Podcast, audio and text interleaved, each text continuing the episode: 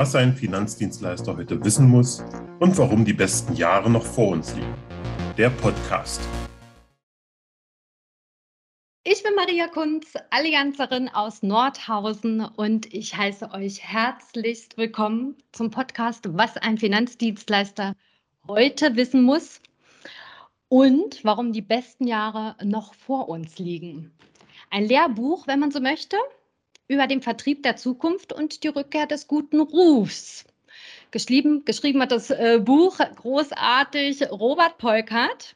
Er gründete 2013 seine eigene Firma, die Lieblingsmakler, und bescherte uns 2021 dieses fabelhafte Buch. Ich habe es lesen dürfen.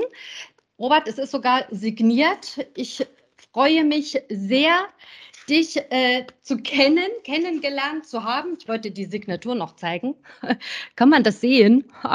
ich sag mal so, meine Schrift ist äh, schwer zu lesen. Ähm, man kann es erkennen, aber den Inhalt nicht. Den Inhalt nicht. Eben. Robert, ich finde, darauf haben wir gewartet.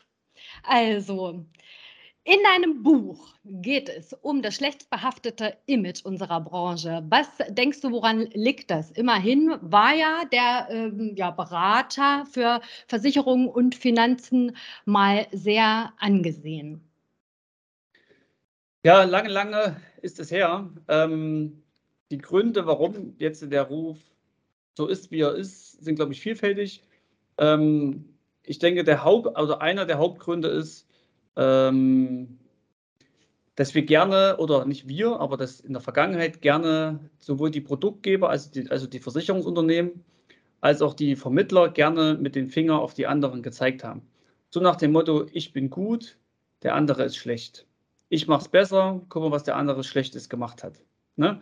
Da werden gerne auch äh, Preise ins Spiel gebracht, nach dem Motto, wenn die eine Versicherung teurer ist als die andere, dann hat der Berater etwas Schlechtes gemacht obwohl die Preise eigentlich meines Erachtens keine Rolle spielen, sondern es geht immer darum, dass der Kunde ordnungsgemäß versichert ist, unabhängig vom Preis. Ne? Ja, also dieses Schuldzuweisen, die Versicherung ist dran schuld, der andere Berater ist dran schuld, äh, das ist ein großes Problem. Das kenne ich eigentlich auch nicht aus anderen Branchen, wenn ich sehe, wie die Ärzte sich gegenseitig schützen, die Anwälte, aber wo es da auch nicht, wo es da auch schwarze Schafe gibt. Ne? Äh, aber die würden es nie wagen, auf den anderen mit dem Finger zu zeigen. Die schützen da quasi ihre eigene äh, Branche. Was wir leider nicht machen, was leider auch nicht die Versicherungsgesellschaften machen. Mhm. Ja, also die machen auch gerne sagen, ey, die Versicherung ist dort schlecht und wir sind ja so toll, wir sind die Besten. Wir kochen alle nur mit Wasser, sowohl der Berater mhm. als auch die Versicherung. Ne? Ja, das ist, glaube ich, so ein, ein großes Problem. danach kommt natürlich noch, dass wir lange Zeit auch keine ähm, äh, Grundqualifikationsvoraussetzungen hatten, lange, sodass jeder in die Branche kommen konnte. Aber das ist ja auch schon lange vorbei. Bloß, das weiß der Kunde, der Endverbraucher noch nicht. Dass es heute Zugriff, ja. Zugangsvoraussetzungen gibt, äh, neben den finanziellen Zugangsvoraussetzungen, dass du quasi äh, ein ordentlicher Kaufmann sein musst, aber auch Qualif Qualifikationsvoraussetzungen. Und das war lange überfällig, ne, dass das jetzt eingeführt ist, also schon seit Jahren. Ähm, meines Erachtens könnte man auch die Zugangsvoraussetzungen auch noch verschärfen, dass wir dann wirklich ein, äh, einen ähnlichen Zugang bekommen wie bei Steuerberatern, dass man wirklich eine intensive Grundqualifikation mhm. benötigt. Ja, da haben wir die Weiterbildung, da haben wir die, das, die Nichtübernahme von Verantwortung, sondern die Schuldzuweisung. Und als drittes ist natürlich auch noch die Medienlandschaft zu nennen, ja, äh, die natürlich auch gerne immer sich auf das stürzt, was nicht gut funktioniert äh, und nicht auf das, was funktioniert. Ja, das stimmt. Das ist aber ja nicht nur bei uns so, das ist ja auch allgemein so. Ne? Und als letztes noch der Produktgeber.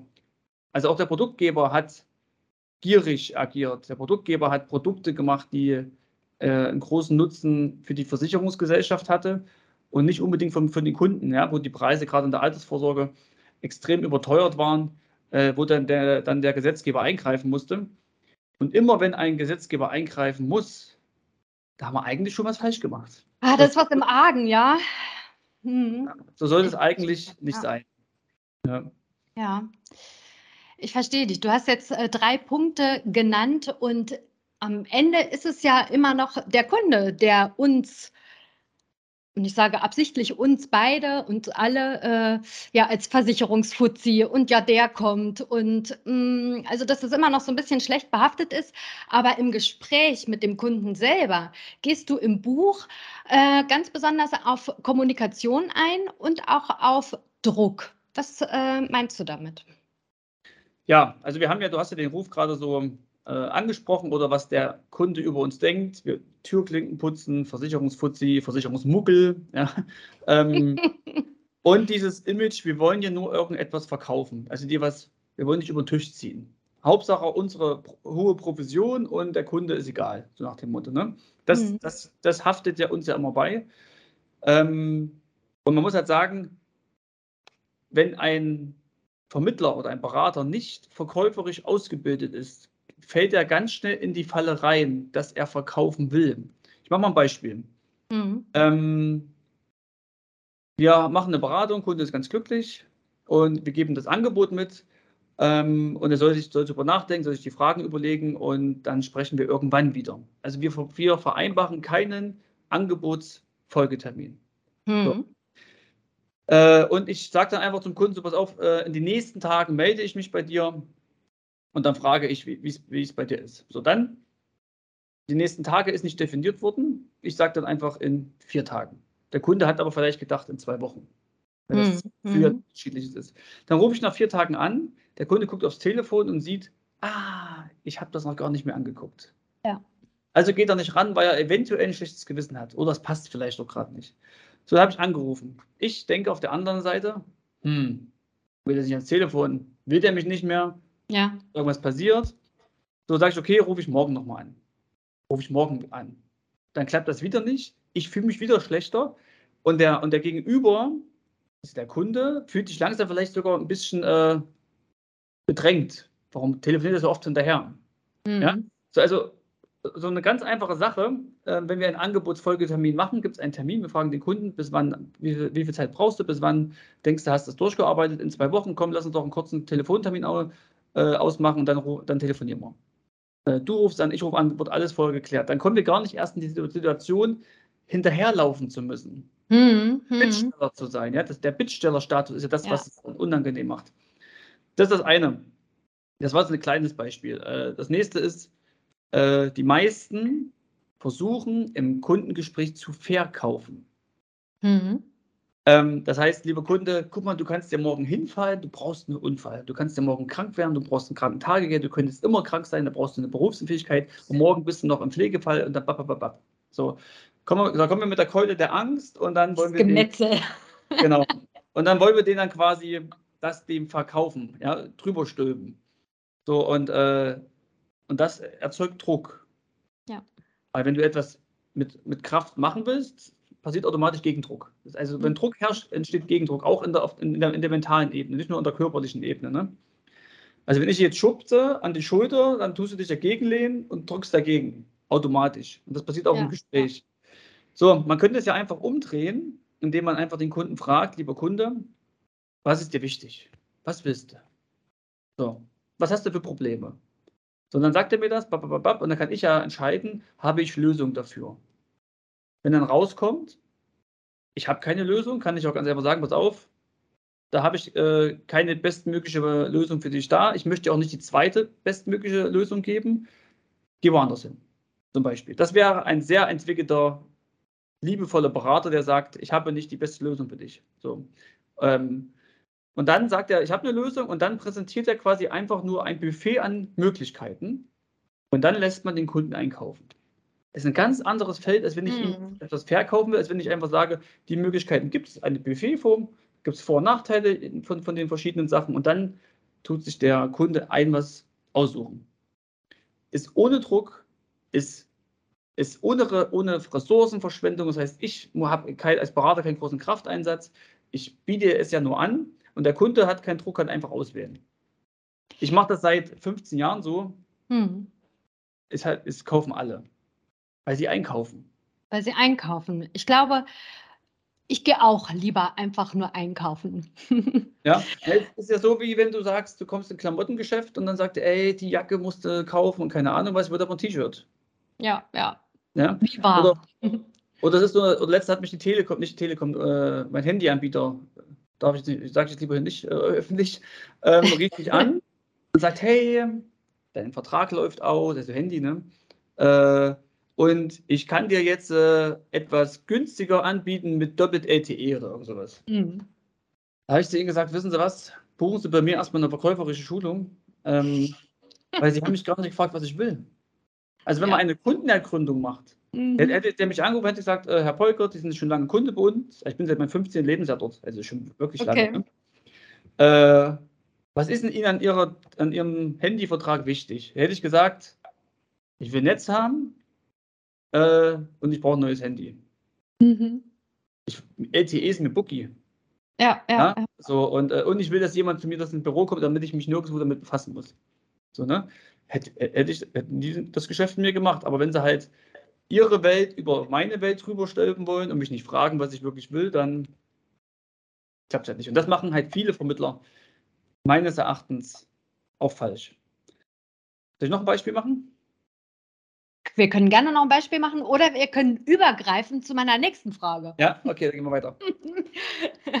Denn äh, ich denke mir, dass sowohl Lernende ganz insbesondere, aber auch bereits gestandene Finanzdienstleister von deinem Buch profitieren können und wie wir eben gelernt haben, auch diverse Kommunikationsanbieter. und hat denn aber auch der Kunde per se etwas davon, dass er sich jetzt zum Beispiel hier unseren Podcast anhört, anschaut und dann sagt, Mensch, das Buch, das gönne ich mir. Äh, kurioserweise haben einige meiner Kunden das Buch gekauft auf Interesse, was ich geschrieben habe, und die haben gesagt, es gibt einen super Einblick hinter die Kulissen. Mhm. Das nächste, ich bin ja demnächst im, äh, im H1-Fernsehen ähm, und da wird das Buch auch für Endkunden vorgestellt, weil die drehen das quasi um. Weil ich erzähle ja in meinem Buch, was wie ein Finanzberater sich im optimalen Ja. Falle verhalten sollte, wie er, wie er handeln sollte und was er glauben sollte. Mhm. Das kann man ja umdrehen. Da kann man ja sagen, lieber Kunde, wenn dein Finanzberater das, das und das und das und so macht, also Beispiel zeigt dir dein, seine eigenen Verträge, ist er Vorbild mit seinen Finanzen. Ja? Ähm, Ja. Hat er das Gleiche gekauft, was er verkauft, dann würde das ja übereintreffen. Ich sage ja dem Berater, er soll das so und so machen, soll das vorleben, er soll transparent zeigen, was er hat, soll transparent die Kosten zeigen, soll alles transparent machen. Und dann kann der Kunde ja sagen, ist denn mein Berater komplett transparent? Ja, äh, zeigt er mir seine Verträge? Ist er finanziell auch so, wie es, wie es sein müsste oder erzählt er es nur? Mhm. Mhm. Ja? So, und das kann man natürlich dann auch als Kunde sich umdrehen und dann so als Checkliste sehen, ist denn mein Berater so? Beispiel, ich habe ja auch die, die Halbwertszeit des Wissens erklärt, also sprich, dass das Schulwissen äh, nach, ich glaube, nach 20 Jahren noch die Hälfte wert ist, wenn überhaupt nach 15 Jahren. Ja. Das Technikwissen nach drei Jahren mehr als 50 Prozent verloren hat und das berufliche Wissen, das Fachwissen, fällt ja auch innerhalb von fünf Jahren auf 50 Prozent. Geht mein Berater stetig zur Weiterbildung. Macht er nur die 15 Stunden pro Jahr, was ja meines Erachtens nichts ist, ähm, die, äh, die gesetzlich vorgeschrieben sind, oder macht er vielleicht sogar 60? Ja. Ja? Äh, liest er vielleicht Bücher? Macht vielleicht auch Sinn. Ja, also ist er einfach, äh, tut er quasi sein Wissenskonto immer wieder auffüllen. So. Kann man ja fragen. Ja, man kann doch Ja, ich fragen. denke, ich denke, das ähm, ist etwas für jeden, in seiner Art und Weise erfolgreich zu sein, um eben ein bisschen äh, ja, Allgemeinbildung, da kann man ja auf vielerlei ähm, Weisen sich weiterbilden, gell? Ja. Naja, und dann hatte ich jetzt gerade noch ein Kundengespräch mit, mit einer großen äh, Firma, die, äh, sie haben so 25 Mitarbeiter äh, Mhm. und die haben Angst, ihre Preise zu erhöhen. Obwohl gerade jetzt Inflation, alles teurer, die ich Einkaufspreise ähm, äh, steigen. Aber man tut sich als Unternehmer immer ein Stück schwer, die Preise anzuheben, weil man Angst hat, dass das Produkt dann nicht mehr gekauft wird. Ne? Das ist ja häufig im, im Kopf verankert. Ähm, und in meinem Buch ist auch ein Kapitel drin, dass man sich quasi entweder für billig, also für Aldi, oder Mhm. für teuer, nehmen wir mal Edeka, wenn das jetzt passt, so bei den Einkaufsläden, entscheiden muss. Und ich denke, wer sich bei Versicherungen für billig entscheidet, verliert. Weil gegen Check24 haben wir alle keine Chance. Ähm, das heißt, wir müssen uns für Premium entscheiden, Premium-Qualität, Premium-Beratung äh, und dann müssen natürlich dann auch äh, die Preise höher sein. So anders geht es nicht. Sonst kannst du Premium ja nicht liefern. Ne? So, und das habe ich dann, und das wäre auch, dieses, dieses, dieses Kapitel wäre für den Unternehmer, das habe ich ihm natürlich jetzt im Gespräch erklärt, aber auch wichtig. Das heißt, auch der Unternehmer hätte jetzt von diesem Kapitel profitieren können. Und ich werde ihm das Buch äh, von mir dann das nächste Mal mitbringen. Das habe ich ihm schon versprochen. Ja, unbedingt. Ja. Ich weiß auch von dir, äh, Robert, dass du geordert wirst, quasi äh, in anderen Teams dein Buch vorzustellen und so ein bisschen einen Leitfaden ähm, für andere Makler oder vielleicht auch andere ähm, ja, Versicherer äh, ja, die ein bisschen an die Hand zu nehmen.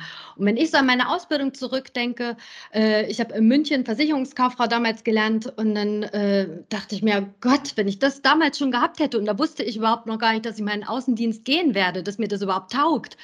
Und auch äh, jetzt in meiner Allianz-Ausbildung denke ich mir, ähm, was stimmt denn da einfach nicht in den Aus- und Weiterbildungsstätten, ähm, dass man eben immer nur die Paragraphen und das Kleingedruckte ganz viel durchnimmt, aber äh, einem so ein jemand einfach so einen Leitfaden nicht an die Hand gibt.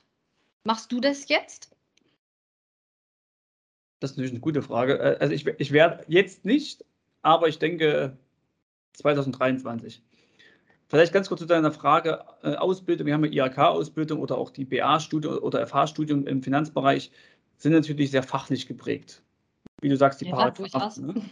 Äh, es gibt aber einen Unterschied zwischen Fachlichkeit und dann, also du brauchst Fachlichkeit, die brauchst du. Das ist aber Grundvoraussetzung. Weil wenn wir zu einem Zahnarzt gehen, gehen wir auch davon aus, dass er quasi äh, Zähne bohren kann. Ja, also die Fachlichkeit äh, ist Voraussetzung. Was, da, was aber fehlt in den Ausbildungen meines Erachtens, was ich auch nicht hatte, ich musste mir alles selbst beibringen, verkäuferische Ausbildung. Also mhm. wie kann ich einkaufen lassen? Wie mache ich eine richtige Kundenergründung? Wie tue ich mit den Kunden äh, umgehen, wenn er sagt, es ist mir zu teuer. Wie, wie, oft kennt man das? Der Kunde sagt, es ist mir zu teuer und dann fangen wir an zu argumentieren und bab und das und bab. Das ist völlig falsch. Man kann doch fragen, äh, also wenn der Kunde sagt, es ist ihm zu teuer, sagt er eigentlich, ich kann es mir nicht leisten, aber ich will es mir leisten können. Und dann ist doch die Frage, was kann er sich leisten? Also das kann man ja umdrehen. Ja, oder er sagt, ich will das nicht, dann ist es ihm nicht wichtig. Da kann man ja ergründen, was ist denn ihm eigentlich wichtig und was ist ihm unwichtig. Mhm. Ja? Das heißt, so die ganzen verkäuferischen Sachen werden nicht gelernt.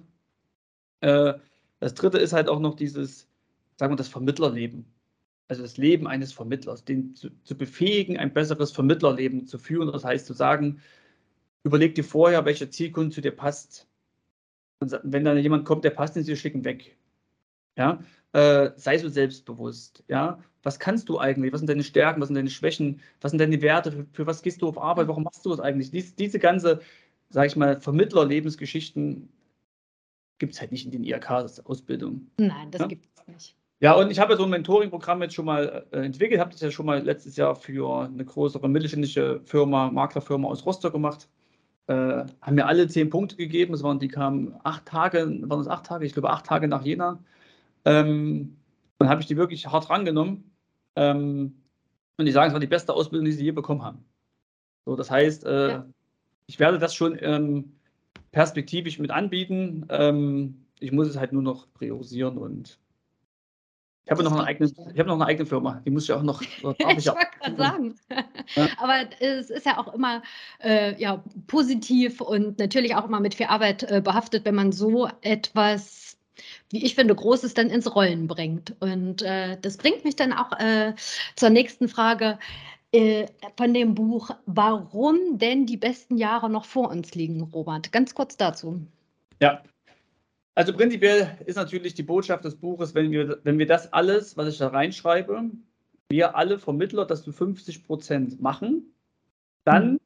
wird der Ruf wiederhergestellt. Und das, das ist meine Hauptaussage oder meine ja. Vision des Buches. Ja? Dass ich sage, wenn wir das, wenn wir das alle zu 50 Prozent anwenden, dann ist der Ruf ganz schnell wiederhergestellt. Das ist die Vision des Buches. Mhm. Ähm, was war die Frage nochmal? Ähm, Warum die besten Jahre genau. noch vor uns? So, das heißt, wenn wir, wenn wir das alles so machen, dann liegen ja die besten Jahre vor uns, weil wir dann einfach ähm, elitäre Berater sind. Vom ja. Banker, Strukturvertriebler, Vertreter, Makler, das ist alles, ist für mich alles eins. Es wird nicht unterschieden, ja. die verschiedenen Vertriebswege. Das zweite ist, äh, unsere Vermittlerschaft ist, ist überaltert. Das heißt, in den nächsten zehn Jahren gehen 50 Prozent der Vermittler in Rente. Das heißt, für uns junge Menschen, wir haben ein, wir haben ein Feld von Kunden, die bearbeitet werden dürfen. Ja, das heißt, das Internet wird. Der Bedarf ist ja da. Also der Bedarf ist ja jetzt noch nicht, noch nicht mal ausberaten. Wenn man hört, dass gerade mal 25 Prozent der Menschen eine Arbeitskraftabsicherung haben, das heißt, da sind ja noch 75 Prozent Platz. Jetzt schon mit noch vollen Berater, mit ganz vielen Beratern. Das heißt, wenn die erstmal wegfallen, dann muss die Hälfte das schaffen, was jetzt 100 Prozent bisher nicht geschafft haben.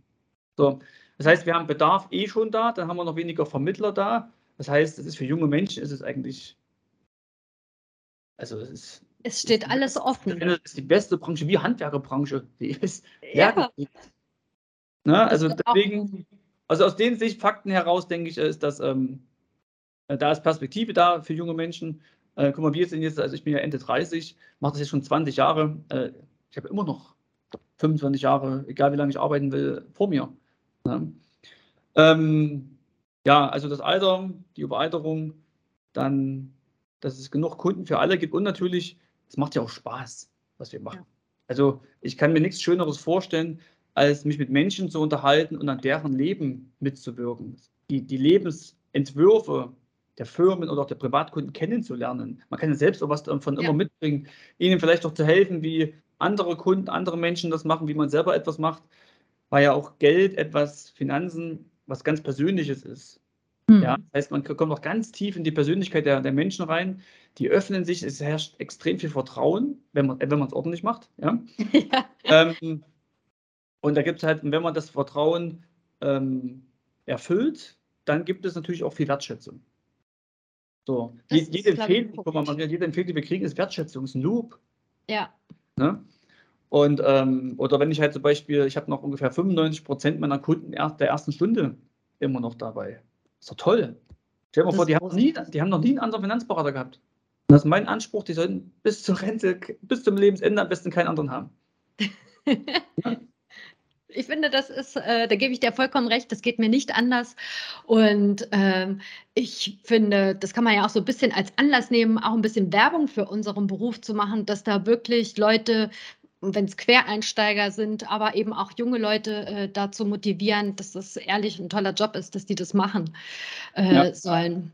Ja. Sehr gut. Robert, ich habe noch ein paar persönliche Sätze ich sage immer Hashtag Vorbild. Hast du ein Vorbild? Ja, ich bin ja ehrlich, ich habe ja die Fragen vorweg bekommen von dir. Ich durfte mich ja vorbereiten, ja, kann man, jetzt, kann man ja offiziell hier zugeben. Ähm, bei Vorbild musste ich lange drüber nachdenken. Dass ich jetzt, also ich habe, ich habe jetzt keinen, dass ich sage, das ist mein Vorbild und das mache ich nach. Ähm, themenbezogen schon. Ich habe zum mhm. Beispiel äh, Unternehmer, zum Beispiel kann ich jetzt sagen, Markus Brochenberger hat zum Beispiel eine, eine Firma von über 300 Beratern aufgebaut. Super. Wo ich sage, ey, da hat er wirklich, der ist, äh, ich glaube, vier Jahre älter als ich, äh, muss ich sagen, super gemacht. Ähm, also er hat meinen mein Respekt dafür. Ähm, und da bin ich natürlich auch interessiert, abzuschauen. So, ne? So zu lernen. Auf jeden Fall. Muss genau. ja. So, ähm, das ist eine. Ansonsten so Richtung Lebenserfolg. Also sprich, wenn ich quasi als Vater erfolgreich war, wenn ich als Ehemann erfolgreich war und als Unternehmer, da ist der Stephen Coffey. Das, das, das ist da wirklich so ein bisschen mein Vorbild, ist jetzt leider verstorben vor drei Jahren, ist ein amerikanischer Schriftsteller und war auch so ein ähm, Mentor und ich glaube, der war auch Professor an irgendeiner Universität. Der hat, äh, da hat von ihm habe ich drei Bücher gelesen, die sieben Wege zur Effektivität und der achte Weg. Äh, und der tut das die Familie so schön beschreiben, wie wichtig die ist. Ja, er sagt, dass privater Erfolg vor öffentlichen Erfolg kommt. Also wenn du privat erfolgreich, erfolgreich bist, erst dann kannst du ja auch im Geschäft wirklich erfolgreich sein. Mhm. Oder was, was hast du davon, wenn du Millionen Gelder verdienst, bist aber alleine? Ja, so und das, und das, da spricht er mir so aus dem Herzen und er hat das so wunderbar beschrieben in den Büchern. Da sage ich, wenn, wenn, wenn ich dann noch mit 85, äh, der ist glaube ich mit 88 verstorben, ich will 104 werden, wenn ich mit 85 noch ein Buch schreibe und so für die Werte eintrete und noch vielleicht gerne arbeiten gehe, so wie er das gemacht hat, dann sage ich, dann war es ein erfolgreiches Leben. That's it. Ne? Genau. Sehr gut. Ja, ansonsten äh, habe ich andere Vorbilder. Na doch, ich habe noch ein Vorbild. Ich nehme mal meinen besten Freund Cornelius Brack, äh, den du ja auch kennst. Ja. Er ist zum Beispiel jemand, der kann sich immer entspannen. Immer wo ich immer so auf Zack bin und will was machen und dit und auch gerne mal übertreibe, wo dann irgendwann mein Körper mich bremst, mach mal eine Pause, ja. Okay. Äh, kann mein Freund Cornelius einfach immer eine Pause machen. also er kann immer sich entspannen. Ne? Und da war ich letzte Woche oder vor zwei Wochen mit ihm im Stadion. Und da wollte ich eigentlich dann zurück, dass wir zurückgehen vom Stadion und dann irgendeine äh, Bahn noch gehen. Und dann fing er an, oh, lass uns doch einfach mal hier auf die Bank setzen. Hätte ich nie selbst drauf gekommen. ja, ich hatte ein klares Ziel vor Augen und da wird hingegangen. Ne? Das Ziel war Kneipe.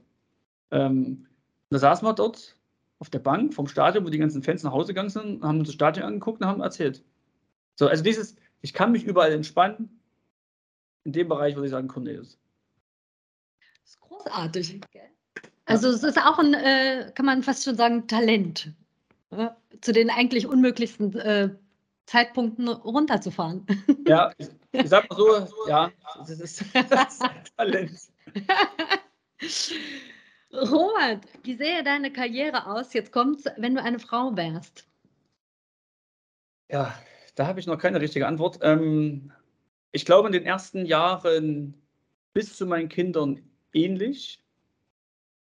Ähm, ich weiß, ich könnte mir vorstellen, dass eine Frau es im Vertrieb, du könntest es besser beurteilen, ja, aber eventuell noch einfacher hätte, weil. Ist das so? Ja, weil ich glaube, eine Frau ist perspektivisch, ähm, also die vertrieblich engagiert ist, ne, die vertrieblich es kann, ähm, hat mehr Empathie, mehr Einführungsvermögen und das wirkt sich natürlich auf die, auf die Vertrauensebene auf. Äh, deswegen denke ich, als Frau könntest du dort ähm, in dem Bereich erfolgreicher sein, wo viele Männer einfach zu machtbezogen sind, zu ego-bezogen sind, äh, was eine Frau nicht der, also nicht über alles bezogen, aber in der Regel nicht so ist. Ähm, ab Geburt Kinder wird es meines Erachtens wäre es schwieriger geworden, weil ich bin natürlich dann weiter auf Arbeit gegangen. Ähm, ich hatte natürlich auch finanzielle äh, Drucksituationen, ja. Wir hatten damals Haus äh, oder Wohnung gekauft, dann mhm. äh, hatte ich Mitarbeiter eingestellt, dann, dann, dann, dann lief es nicht so gut. Das heißt, ich hatte auch finanziellen Druck. Wenn ich dann auch ein Kind hätte stillen müssen, der wäre, glaube ich, keine Milch gelaufen. Ja. Das kann ich mir durchaus vorstellen. Ja. Ähm, das heißt, also das Thema mit, mit Kindern dann, dann hätte ich den Weg nicht so. Ich hätte, ich hätte einfach nicht weitermachen können. Ich, hätte der, ich wäre auf jeden Fall, ich habe drei Kinder, wäre auf jeden Fall gebremst worden. Und ich, hätte, ich habe, hätte auch selber, glaube ich, als Frau den Anspruch, auch nicht meine Kinder nach zwei Wochen oder nach drei Monaten in die mhm. Kita, an die Krippe oder sonst wo abzugeben oder zur Tagesmutter. Ähm, deswegen, da wäre es auf jeden Fall äh, einschneidender. Ja. Also dann wäre der Weg gestoppt worden oder unterbrochen worden. Dann, wenn die Kinder, jetzt ist meine Große ist ja jetzt, jetzt schon fast elf, Kleine ist drei, da kannst du immer noch nicht. Ich habe halt mit meiner Frau so ein Commitment, dass halt, äh, wenn die Kinder krank sind, sie meistens zu Hause bleibt oder ich bleibe vormittags und sie kommt am Mittag, dann tauschen wir oder so. Da muss der Partner schon mitspielen. Also auch wenn das der Mann ist, und meistens spielen die Männer da ja nicht so mit aus eigener Erfahrung. Ähm, also das ist auf jeden Fall mit Kindern ist, ist schwerer. So, wenn die Kinder dann wieder irgendwann raus sind, könnte ich mir vorstellen, dass es dann wieder, wieder gleichberechtigt ist, aber dann wieder haben die Frauen wieder die Vorteile der, der Empathie. Ähm, ja, aber da frage ich dich mal zurück, wie siehst du es?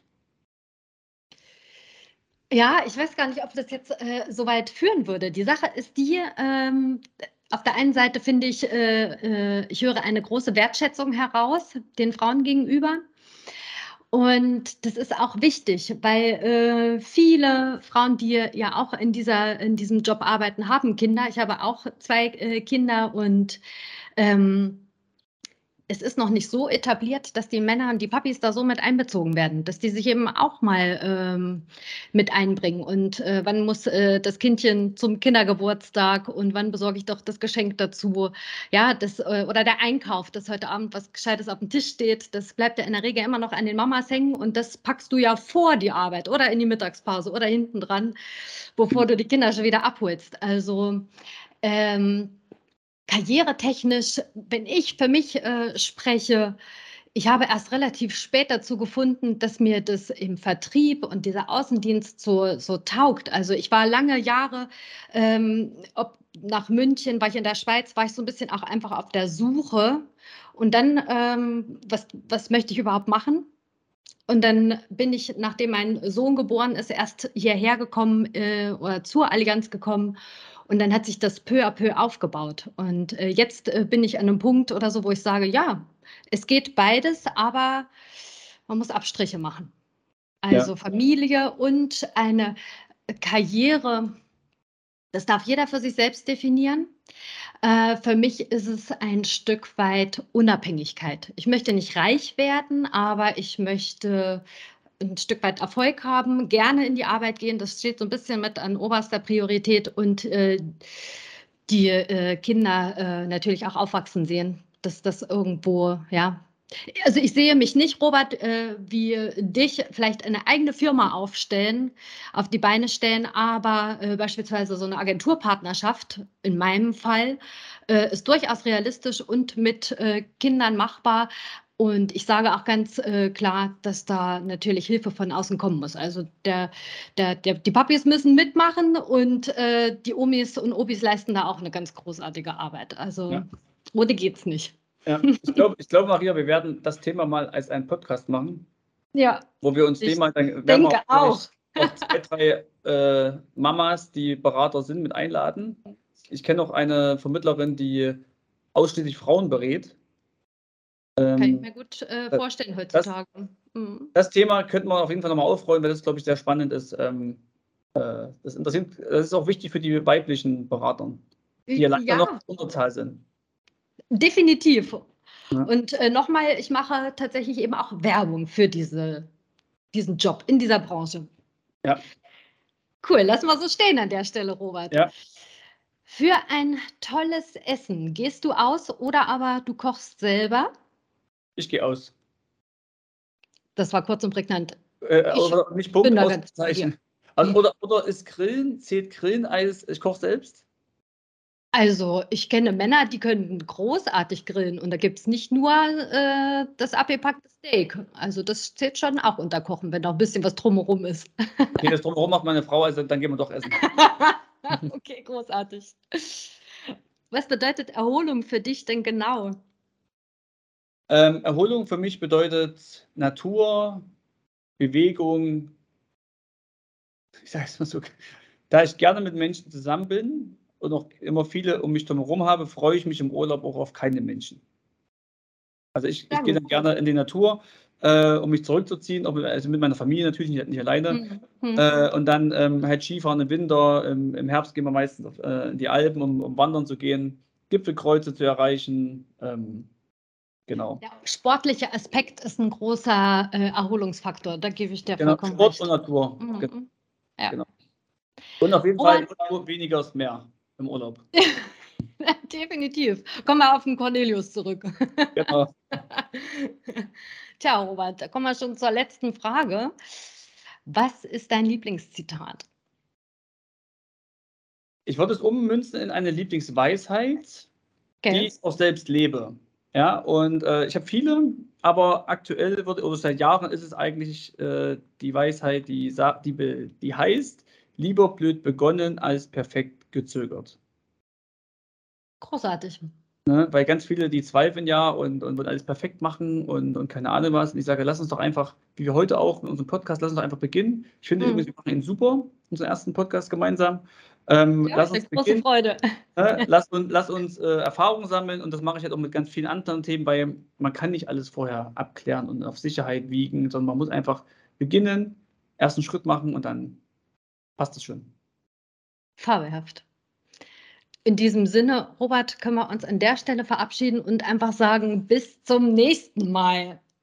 Ja, Maria, vielen lieben Dank. Äh, hast du super gemacht. Äh, war ein ganz toller erster Podcast und äh, ich freue mich schon auf viele, viele weiteren Podcasts mit dir. Und es ist schön auch zu zeigen, wir, wir sind ja ein, ein Vorbild, hoffentlich auch für andere, dass wir sagen, nicht äh, derjenige, der bei, bei der Allianz, der im Agenturbereich tätig der Vertreter ist, ist, ist schlecht, sondern wir sagen, wir machen das gemeinsam ähm, und wir können alle in ein Boot und das ist, glaube ich, ein gutes Vorbild, was wir hier zeigen. Weiter so. Genau.